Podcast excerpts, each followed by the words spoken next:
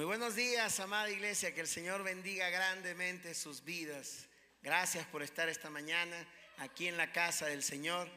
Vamos a preparar nuestro corazón para poder recibir la palabra hoy.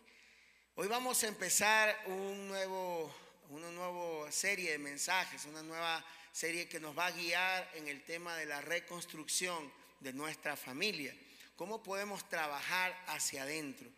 Muchas veces queremos cambiar todas las cosas externas, pero si no cambiamos lo interno, si no cambiamos nosotros primeramente, nada, aunque cambie todo por fuera, nada cambiará para nosotros. Hoy quiero hablar acerca del libro de Nehemías. En el capítulo 1, en los versos del 1 al 11, vamos a ser dirigidos en este estudio. Oremos un momento por este tema.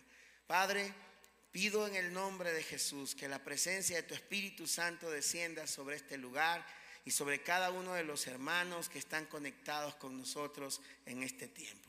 Bendecimos, Señor, en esta hora, Señor, a tu iglesia y te pedimos en el nombre de Jesús que extiendas tu mano de poder sobre cada uno de nosotros. Gracias te damos, ponemos todo en tus manos, háblanos a nuestro corazón, a nuestro espíritu y a nuestra mente. En el nombre de Jesús, amén y amén. Vamos a abrir la Biblia en Nehemías capítulo 1, verso 11. Dice la palabra del Señor. Oración de Nehemías. Oración de Nehemías sobre Jerusalén. Palabras de Nehemías, hijo de Acalías.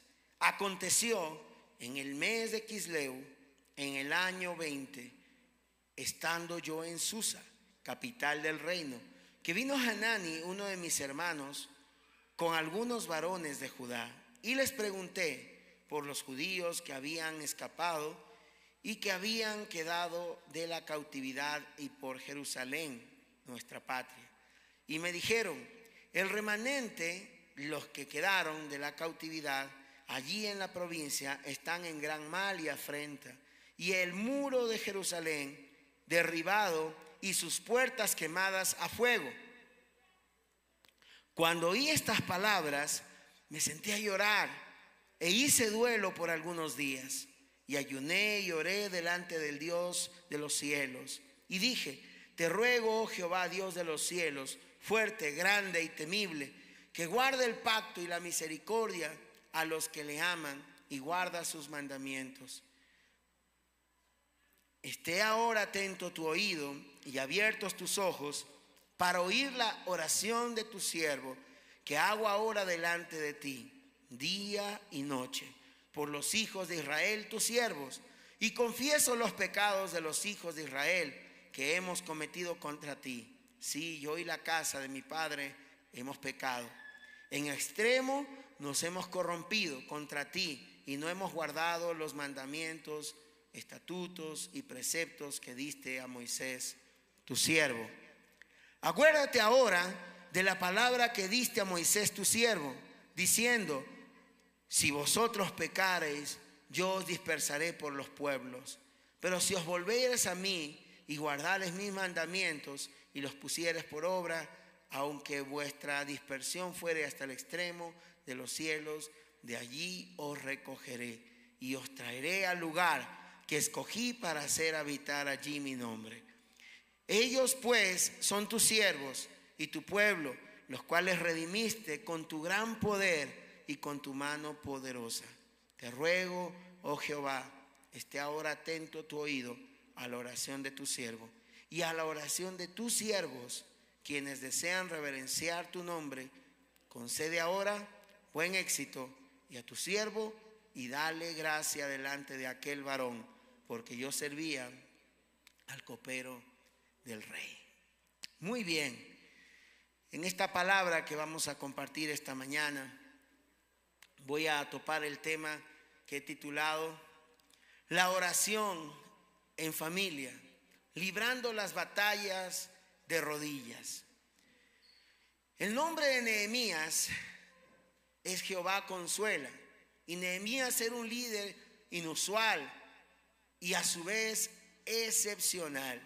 Y una de las cosas que me fascina de este personaje es que Nehemías entendió que para poder traer la reedificación de una casa, para reedificar una ciudad, para reedificar una nación, para reedificar una familia, lo primero que un hombre y una mujer de Dios tienen que hacer es doblar sus rodillas y buscar a Dios con todo su corazón. Las cosas que nosotros cimentamos en oración, las tenemos que llevar a la acción. Oraciones sin acciones no funcionan, no tienen respuesta. Si usted ha creído en Dios, ¿usted le cree a Dios? ¿Cree en su palabra? Si usted ha creído y ha orado conforme a lo que usted ha creído, entonces usted tiene ahora que actuar conforme a lo que ha creído y conforme a lo que está orando. Las personas que no actúan conforme a lo que creen, no ven el, resultado de sus oraciones casi nunca. Es como aquel caso de la historia que me contaron hace un tiempo. Había un hombre que todos los días llegaba al templo a orar, pidiéndole al Señor, Señor, por favor, que me gane la lotería. Señora, que me gane la lotería. Señor, que me gane el guachito, que me gane, Señor, el premio gordo. No, era de la sierra, decía el gordo, ¿no? Que me gane, Señor, que me gane, que me gane la lotería. 25 años orando lo mismo y ¿qué creen? Nunca se ganó. Entonces los ángeles fueron delante del trono del Padre y le dijeron, pero Señor, ya 25 años este hombre pide lo mismo y lo mismo y tú no le concedes, pero tú eres todopoderoso, lo puedes todo, concédele, haz que se gane la lotería. Y el Señor le contesta a los ángeles, hace tiempo yo quería que se la gane, pero el muy tacaño nunca compra un guachito. ¿Cómo se la va a ganar? Y a veces nosotros en nuestras oraciones somos así. Oramos y pedimos a Dios que cambie nuestras circunstancias, cambie a Dios nuestros problemas. Señor, qué terrible que está la humanidad. Cambia, Señor. El país eh, tiene mucha corrupción. Señor, que no haya más corrupción. Pero ¿de qué sirve orar de esta forma si a la hora de actuar nosotros somos de aquellos que cuando un policía nos para en la carretera queremos coimar para que no nos quiten la licencia por causa de nuestras infracciones? ¿Por qué nosotros, si queremos unos cambios en esa sociedad, a veces permitimos cosas como, por ejemplo, los jóvenes que odian la corrupción pero copian en los exámenes? Nosotros tenemos que saber que las oraciones sin acciones no tienen ningún resultado. Necesitamos actuar también confiando en el Señor. Queremos aprender a salir de deudas, ¿no es cierto? ¿Cuántos oran por eso?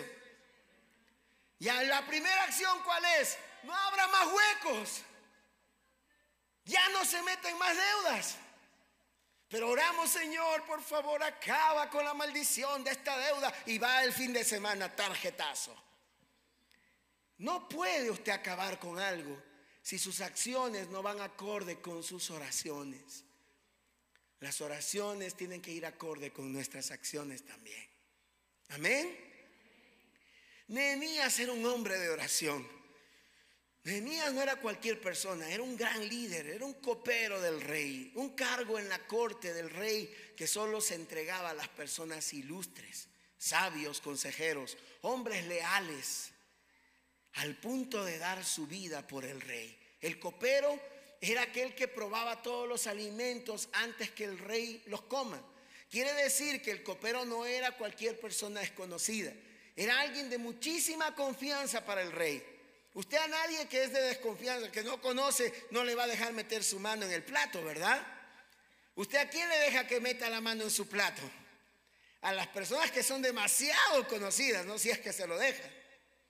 Entonces nosotros tenemos que saber que Nehemías no era cualquier funcionario, era uno de alta lealtad, alta confianza, un hombre muy importante y renombrado entre los babilonios en ese tiempo. Hoy necesitamos hombres así, que sean capaces de dar su vida por la causa de Cristo, que sean capaces de dar su vida por la causa de su familia. Al mirar hoy el estado de la familia, nos encontramos que cada día decrece el número de matrimonios y familias que permanecen unidas. La sociedad moderna ha consumido los principios inamovibles de los hogares. Ya no es relevante los pactos y compromisos hechos delante de Dios. Con facilidad se rompen la palabra que se ha dado y se busca la conveniencia egoísta y personal, dejando de lado lo que Dios había instituido. Vivimos en una sociedad egoísta, egocéntrica, que aún lo espiritual a veces lo buscan para consuelo personal, pero no lo están buscando para el arrepentimiento y la conversión personal. De aquí nace el proyecto Nehemías. Yo me preguntaba en esta mañana, debe haber alguien aquí que diga, yo quiero luchar por mi familia. ¿Hay alguien aquí que puede decir eso? Debe haber alguien aquí que diga, yo quiero reconciliarme con Dios y hacer las cosas bien. Hay alguien que puede decir eso. Dejar a un lado el pecado y levantarse como un hombre o una mujer de verdad para hacer la voluntad de Dios. Hay alguien que quiera decir eso. Debe haber alguien aquí que sea capaz de ponerse de pie y poner claridad en sus balanzas de prioridades entre el éxito personal y lo profesional y el éxito económico frente al éxito de su vida personal, espiritual y su familia. Necesitamos que padres lideren a sus hogares, que mujeres, madres lideren a sus hijos. Y no solo sugieran a sus hijos, necesitamos a un hijo o una hija que decida apartarse de las cosas de este mundo, que lo separan de Dios y que quiera interceder por los suyos. ¿Acaso hay alguien aquí que hoy responda a este llamado de parte de Dios? Habrá alguien aquí. Habrá uno que le diga, Dios, yo quiero hacer algo por los muros caídos de mi casa, por los muros caídos de mi sociedad. Habrá alguien aquí que diga, yo creo que Dios me ha llamado en esta mañana para que sea un ente de transformación para mi familia. Nehemías escucha la condición en la que se encuentra su pueblo. Me llama la atención lo que dicen los primeros versículos. Palabras de Nehemías, hijo de Acalías. Aconteció en el mes de Quisleu, que en el año 20, estando yo en Susa, capital del reino, la primera cosa para poder reconocer la condición en la que se encuentra tu casa, tu familia, tienes que hacerte la pregunta, ¿dónde estás hoy? ¿Dónde te encuentras? ¿Dónde estás hoy? Miren, aquí Nehemías hablaba acerca de una de, un lugar geográfico donde él se encontraba. Él dice, yo estaba en dónde dice que estaba él. ¿En dónde? En USA, no, en USA no existía en ese tiempo. ¿En dónde estaba? En Susa, ¿no es cierto? Pero ¿qué quería decir eso? Yo estoy lejos de mi casa. ¿Dónde estoy hoy? No estoy cerca, estoy lejos. Para aquellos que son extranjeros y viven lejos de su casa, pueden sentirse identificados con Nehemías en esta mañana. Estar lejos de la casa es añorar lo que realmente es tu tierra, tu patria. Pero les digo una cosa a todos los extranjeros, aquí todos, aunque somos ecuatorianos, también somos extranjeros en esta tierra. Porque la Biblia dice que nuestra patria verdadera, ¿saben cuál es? La patria celestial. Pero saben una cosa, Nehemías estaba lejos. Y él tenía que ver primero su condición. Decir estoy lejos, estoy en Susa, me encuentro lejano a los míos, mi familia, mis hermanos, mi tierra, mis padres, mi, casa está allá en Jerusalén. Yo estoy en Susa, en la capital del imperio de Altajerjes. Yo estoy lejos. Y cuánto añoro volver a casa. Pero saben, cuando él estaba lejos, primero encontró su condición. No estoy cerca, estoy lejos. Y por eso mi pregunta hoy, ¿dónde te encuentras hoy? ¿Dónde te encuentras referente a tu familia? ¿Estás lejos o eres cercano a ellos? ¿Dónde te encuentras referente a los tuyos? ¿Estás lejos o eres cercano a ellos? No hablo de la distancia física, porque a veces podemos vivir en la misma casa y ser extremadamente distantes. Amén. ¿Sí me hago entender? ¿Dónde te encuentras hoy? ¿Dónde estás? La pregunta primera que debemos hacernos como Nehemías es, ¿dónde estoy? Él dijo, yo estoy en Susa, estoy lejos, no estoy cerca. Lo segundo que él nos enseña aquí es que debemos preguntarnos, ¿cómo está nuestra casa? Él le pregunta a Hanani y su hermano, ¿cómo está la casa? ¿Cómo están los de Judá? ¿Cómo están nuestros hermanos, nuestros vecinos con los que crecimos, con los que jugábamos, con aquellos que corríamos? ¿Cómo están nuestros amigos? ¿Cómo está nuestra familia? ¿Cómo están en casa? Y esta es una segunda pregunta que debemos hacernos para reconstruir los muros de nuestra familia. ¿Cómo están en casa? ¿Cómo están los tuyos? ¿Cuál es la condición en la que ellos se encuentran hoy? ¿Cómo se encuentran tus hijos, Padre? ¿Cómo están ellos? ¿Realmente te has dado el tiempo para escuchar su corazón? ¿Cómo se encuentran ellos? ¿Cómo están los de tu casa? A veces nos olvidamos que tenemos amigos, familiares, primos, hermanos que están apartados de Dios y nos hemos vuelto tan insensibles que ya no lloramos ni nos importa el dolor de otros.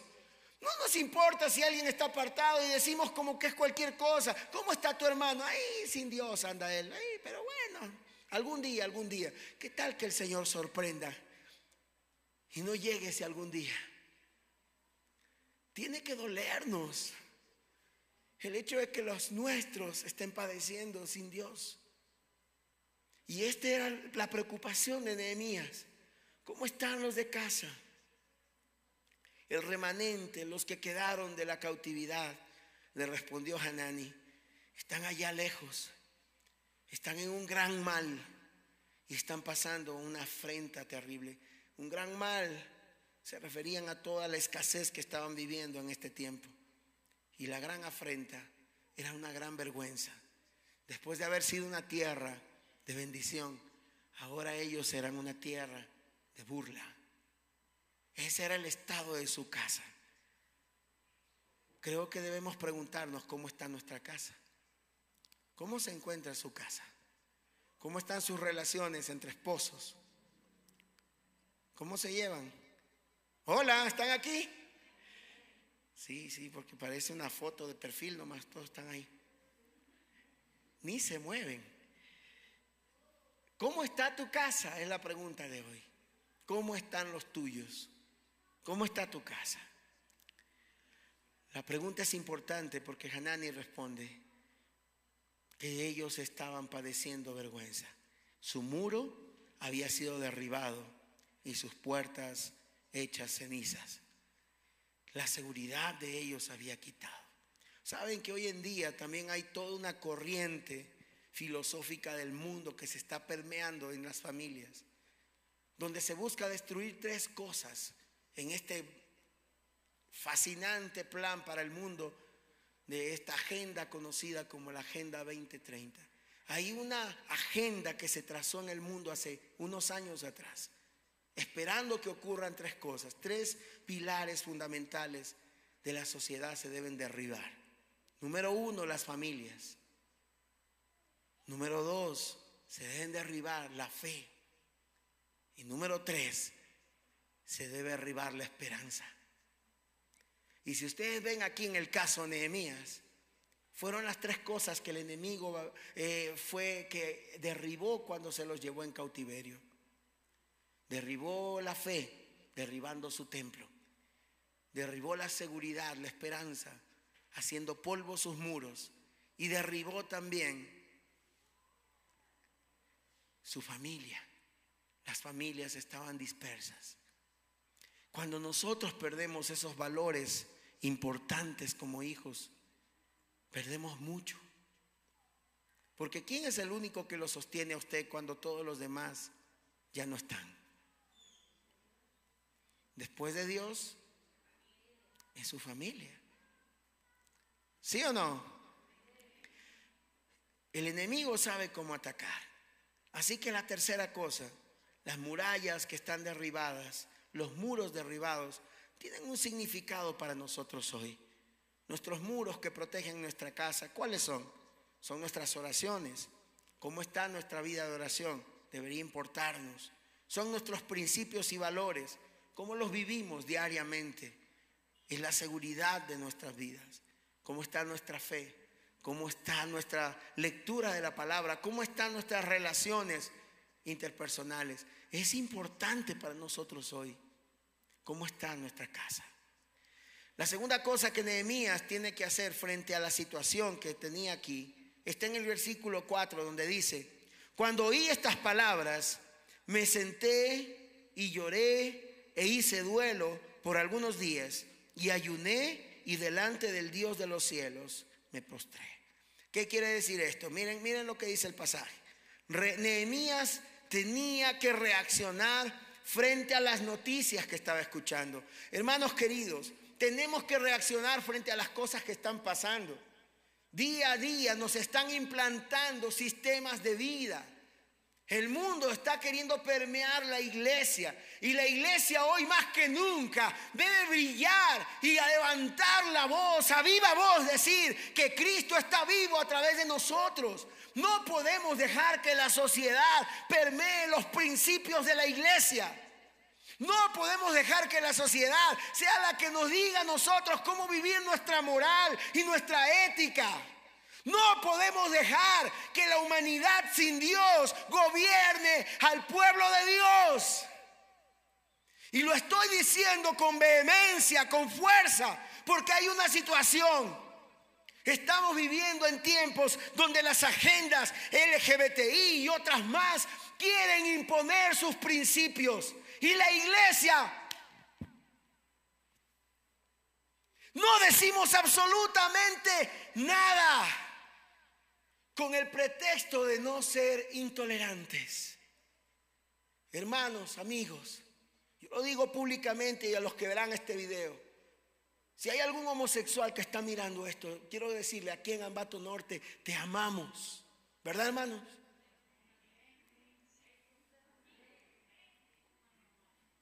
Pero sabes que jamás vamos a aceptar las conductas depravadas que quieran imponernos. No podemos aceptarlas. Y tenemos que decirlo a viva voz. Pero si vemos el dolor, vemos la situación en nuestras familias, vemos la sociedad corrompiéndose y no hacemos nada, nuestra fe está muerta. El apóstol Santiago decía eso. Muéstrame tu fe por tus obras. Muéstrame tu fe, perdón, por, por lo que crees. Yo te mostraré mi fe por mis obras. Yo tengo que decir que lo que creo también lo vivo. No puedo decir que sí, creo en Dios y qué bonito que es la iglesia, aleluya, gloria a Dios, pero no queremos hacer lo que Dios nos está mandando hacer, ser luz en medio de las tinieblas. Escuche bien Ambato Norte, dice Isaías 60, versículo 1 y 2, dice, tinieblas cubrirán la tierra, oscuridad en las naciones, mas sobre ti, Ambato Norte, amanecerá Jehová y sobre ti será vista su gloria. ¿Qué quiere decir eso? Tenemos que ser luz. No podemos vivir ocultos. Mi hijo Felipe me decía ayer, tú no puedes encender una lámpara y esconderla bajo la mesa. Eso dijo el Señor. Él me dijo, papá, si tú enciendes una lámpara, la lámpara se la pone en el lugar más alto. Así mismo es la iglesia del Señor. Dios nos colocará en el lugar donde debemos estar para dar luz a esta humanidad. Y mientras estemos en la tierra, haremos nuestro trabajo como iglesia también. Comunicar la luz del mundo que es Jesucristo en la vida de las personas. Hermanos queridos, no sé si me hago entender, si están aquí. Los veo así con una cara de duda. ¿Qué dice el pastor?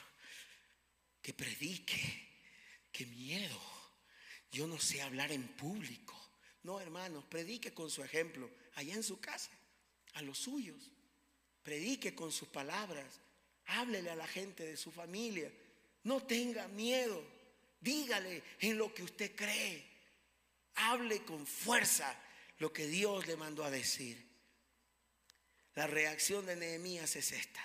Primero él dice, yo me senté. ¿Qué quiere decir eso? No es una actitud física, me senté, sino es me paré, me detuve para saber qué es lo que está pasando. ¿Qué hizo lo segundo después de haberse sentado Nehemías? ¿Qué hizo? Él lloró. Y ahí es donde yo pienso, ¿cuándo fue la última vez que lloramos por un familiar que está lejos de Dios? ¿Cuándo fue la última vez que empezamos a llorar en oración y a clamar llorando, esperando que Dios los convenza y los traiga a sus pies? ¿Cuándo fue la última vez que lloramos por esos compañeros de trabajo, esos jefes que son a veces difíciles, esos familiares que están tan lejanos o aquellos que un día estuvieron cerca de Dios y hoy parece que nunca lo hubieran conocido? ¿Cuándo fue el último día que doblaste tus rodillas y dijiste, Señor, por favor, ten misericordia de tus hijos? Hazlos que se vuelvan a ti.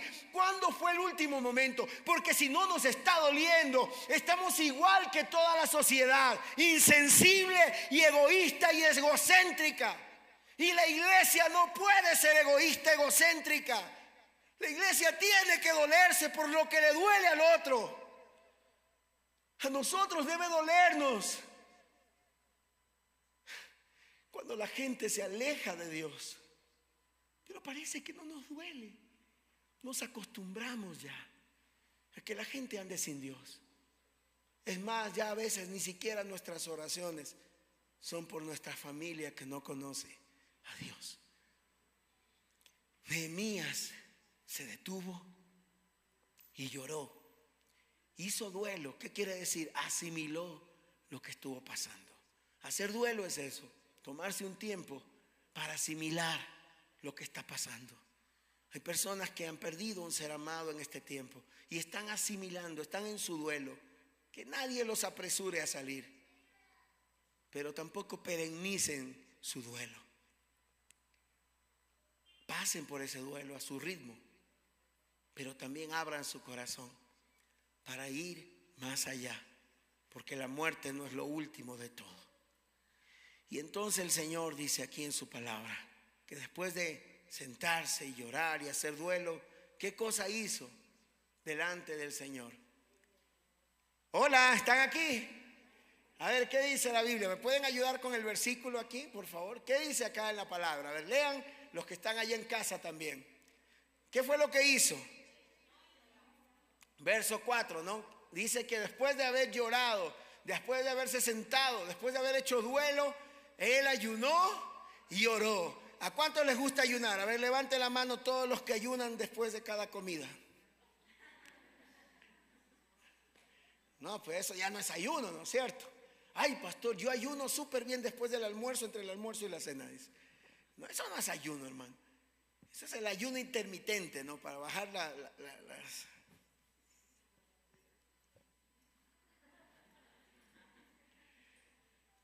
No, nosotros necesitamos ayunar por causa de nuestras necesidades, por las necesidades de otros, por nuestro pueblo, por tomar decisiones.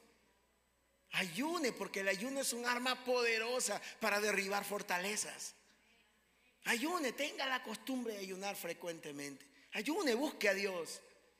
No dejamos de comer para buscar a Dios y alimentarnos de su palabra. Tenga un tiempo para buscarlo. Sé que la gente tiene muchas excusas para no ayunar. Ay, es que pastor, yo soy malo. Ay, la gastritis, pastor, la gastritis, dice.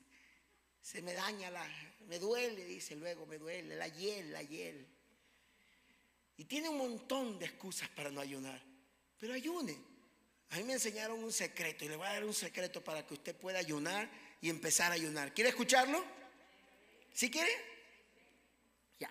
El secreto para ayunar y que le vaya bien el ayuno es empezar a hacerlo. Muchas veces no, nos va bien porque nunca empezamos. Decimos que vamos a ayunar, pero de pronto nosotros no lo hacemos y dejamos esto como algo sin importancia. Nehemías ayunó, Nehemías oró y delante del Dios de los cielos dijo estas palabras. Vaya conmigo al verso 5. Te ruego, oh Jehová, Dios de los cielos, fuerte, grande y temible que guarda el pacto y la misericordia a los que le aman y guardan sus mandamientos. Ahora escúcheme bien, después de haber pasado por esta asimilación, me senté, hice duelo, lloré, ayuné, oré. Ahora sí, mi oración debe empezar con esta dirección. En primer lugar, cuando queremos reconstruir algo con Dios, lo primero que como hijos de Dios tenemos que hacer es reconocer quién es Dios. Reconozca quién es Dios. ¿Quién es Dios para usted? ¿Quién es Dios? Él es nuestro Padre, diríjase a Él como mi Padre. Tú eres mi Padre. ¿Quién es Dios para usted? Mi sanador, tú eres mi sanador. ¿Cómo oraríamos hoy? Oh Padre, sanador. ¿Qué más? Todo poderoso, omnipotente Dios. Esa era la forma como Nehemías oró. Ahora, algunos dicen, hay tanta formalidad para Dios. No, hermano, hay un momento de intimidad y de conversación como uno tiene con un amigo con Dios. Pero hay un momento donde usted tiene que reconocer quién es Él. Porque demasiada amistad, a veces nos olvidamos que Él es capaz de todo que Él es todopoderoso, que Él es el omnipotente, que Él es también fuego consumidor, pero también es lleno y amplio en misericordia. Nos olvidamos de quién es Dios y volvernos a Dios tiene que ver primero con reconocer, diga conmigo reconocer. Reconozca quién es Dios. Reconozca quién es Dios. Él reconoció a Dios. Lo segundo que hay que hacer para empezar a reconstruir, después de reconocer a Dios, es reconocer sus pecados. Reconozca su condición. Este hombre dijo esto. Nehemías cuando oró dijo estas palabras. Esté ahora atento tu oído y abiertos tus ojos para oír la oración de tu siervo, que hago ahora delante de ti. ¿Cuándo lo hacía? ¿Qué dice el texto? A ver. Vea conmigo. ¿Cuándo hacía? ¿De día? Muy bien. ¿Y por quién lo hacía? ¿Por él mismo? No, él estaba orando por quién? Por su familia, por su pueblo. Él estaba clamando por Israel y les llama a ellos que estaban viviendo en pecado, alejados de Dios, pero Él no los acusa, no los condena en su oración. ¿Qué hace en su oración? Los levanta y dice, son tus siervos, son tus hijos. Esposas, cuando oremos por nuestro esposo, no lo acuse, no lo anule, no diga, Señor, por favor, ya dale sabiduría. Este, uy, es el colmo, una bestia este tipo. No, no, no, no puede orar así. Varones no pueden orar así por sus esposas. No, ay Señor, ya no lo aguanto, Señor, por Dios. Dice, ay Dios mío, ya llegó a los 40, cámbiala por dos de 20. No, no, no puede orar de esa forma. Usted cuando ore, aprenda de Nehemías. Nehemías, ¿cómo oró? Él se expresaba de esa gente que estaba apartada de Dios. Decía, son Israel, son tu pueblo, son tus siervos. Recuérdate, Señor, de esto. Señor, no es que el Señor se haya olvidado, pero Él dice, acuérdate, Señor, que fuimos hechos hijos tuyos. Acuérdate de quiénes somos. Esta es nuestra condición. Y mire lo que dice más adelante. Dice, confieso qué cosa? Los pecados primero dice de quiénes? De ellos. Pero luego dice qué cosa? No dice ya los pecados de esos pecadores viles, sucios, cochinos. No, ¿qué dice?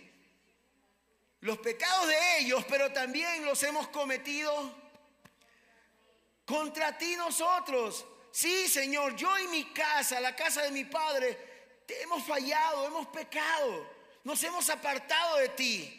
Lo primero que se hace entonces para reconstruir una familia, reconstruir una sociedad, es reconocer a Dios. Lo segundo es reconocer su condición. ¿Cuál es nuestra condición como seres humanos? Somos personas que tendemos a pecar. Pero pastor, ya soy cristiano, yo no debería. No, sí, todavía está en un cuerpo de carne. Va a seguir luchando hasta el último día de su vida. El gran predicador Billy Graham a los noventa y pico de años dijo, ya ha llegado al, ocaso de mi vida, pero aún sigo siendo tentado como si fuera un mancebo de 14 años. ¿Qué quería decir eso? No se acaba esta lucha contra nuestra carne. Hay que reconocer que nuestra naturaleza es caída. No somos ángeles con cuerpos celestiales, somos seres humanos. La iglesia está compuesta por pecadores perdonados, redimidos por la sangre del Cordero de Dios. Eso somos nosotros. Y en este mundo va a haber una tendencia a hacer lo malo. Por eso el apóstol Pablo decía en Romanos capítulo 7, miserable de mí, ¿quién me librará de este cuerpo de muerte?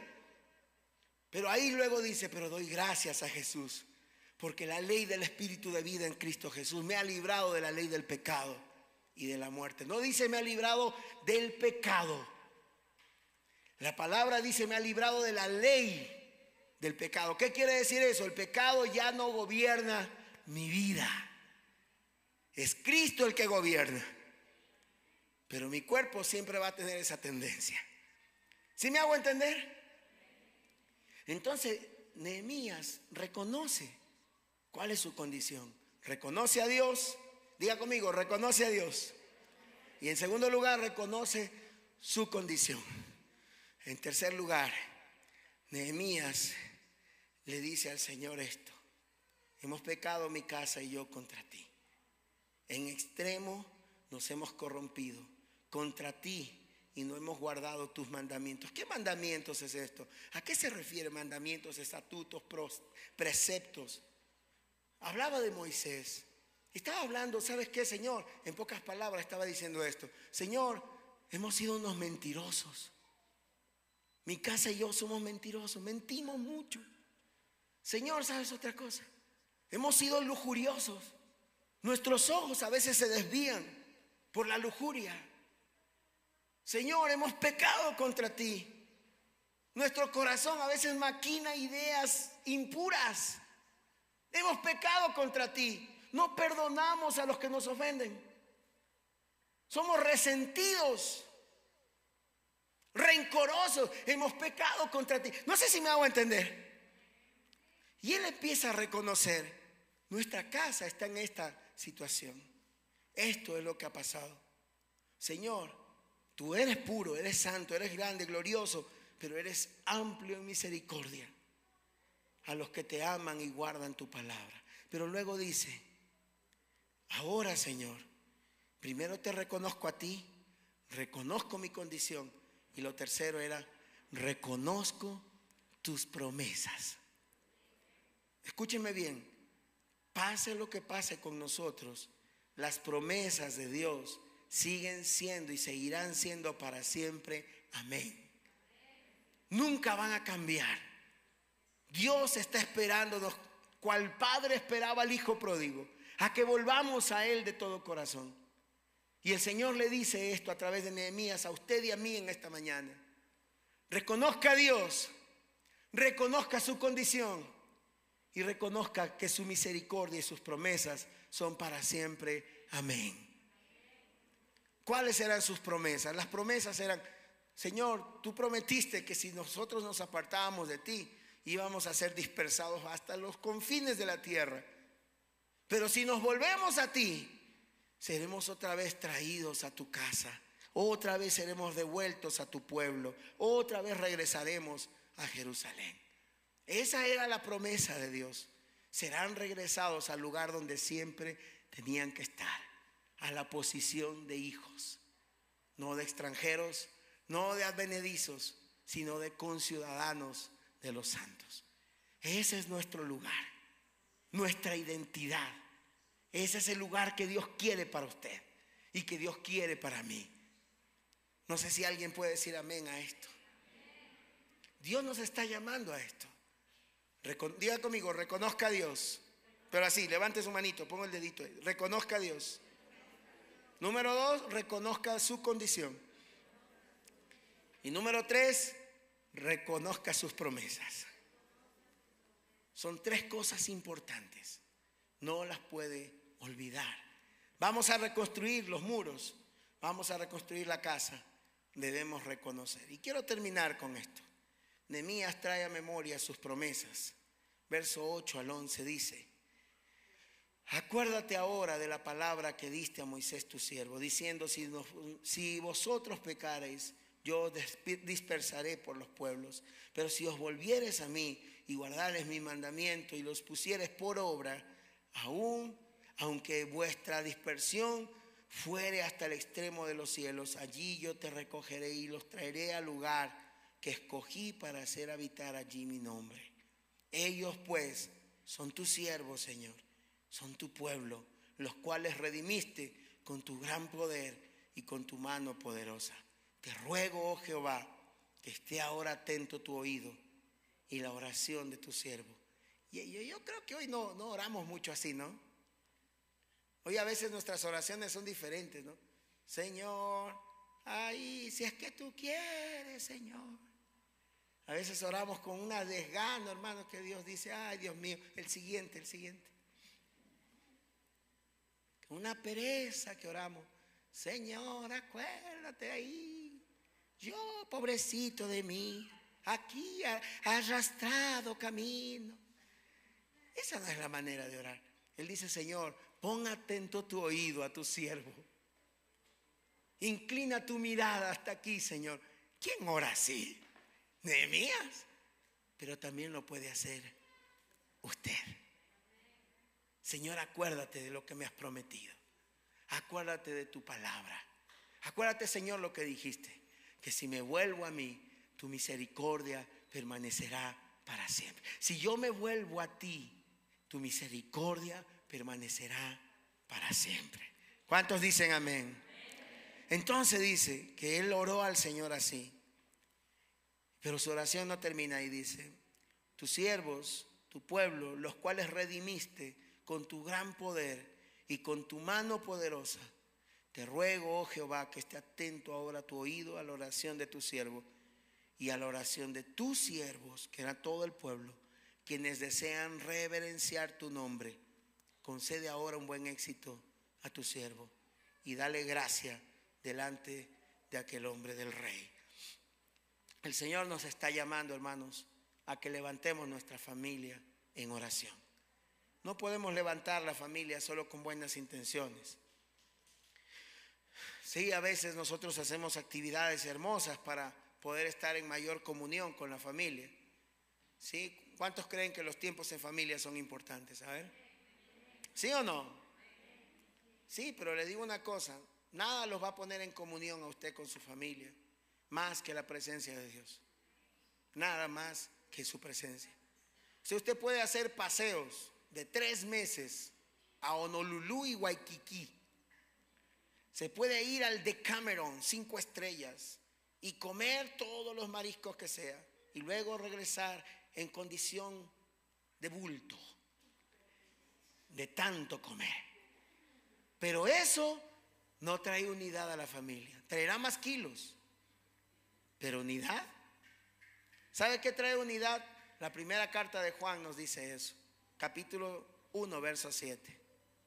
Si confesamos nuestros pecados, Él es fiel y justo. Dice Él, nosotros tenemos que saber que si creemos que Él está en luz y nosotros estamos en luz con Él, entonces tendremos comunión los unos. Pero mientras tanto no andemos en luz, no hay comunión. Y comunión significa común, unión. Estamos de acuerdo, estamos juntos. Para estar juntos como familia, reconozca a Dios. Reconozca su condición y reconozca sus promesas. Recuerde sus promesas. Aún siguen vigentes. Lo que Dios te ha prometido, Gaby, sigue vigente hoy. Aunque lo dijo hace 15 años. Él lo que dice lo cumple. ¿Cuántos dicen amén? Denle un aplauso al Señor esta mañana y démosle la gloria y la honra a Él. Quiero que terminemos este tiempo orando en familia. Él se acercó al Señor recordando sus promesas. Póngase de pie un momento. Recordó cuál debe ser su corazón. Recuerde usted cuál debe ser la actitud de su corazón. Somos siervos, somos sus hijos. Y luego él dice que se rindió ante Dios, él y toda su casa. ellos se rindieron. Ellos se rindieron. Padres que están aquí, no, no es con espada, no es con ejército que sus hijos se van a volver a Dios. Es en el poder de su Espíritu Santo. Hijos, no es con espada, no es con ejército que sus padres van a cambiar y ser mejores padres. No, no, no, no. Para aquellos padres que andan apartados de Dios. No, no, hijos, no es así. Es con el poder de su presencia que Él va a hacer la obra en sus padres. Hoy yo les ruego en el nombre de Jesús, unámonos para buscar a Dios. ¿Podemos hacer una oración juntos? Si están ustedes en familia, pueden acercarse a su esposa, a su esposo, a sus hijos, un momento, búsquense aquí en el, templo un momento y acérquense allí, abrácense allí juntos.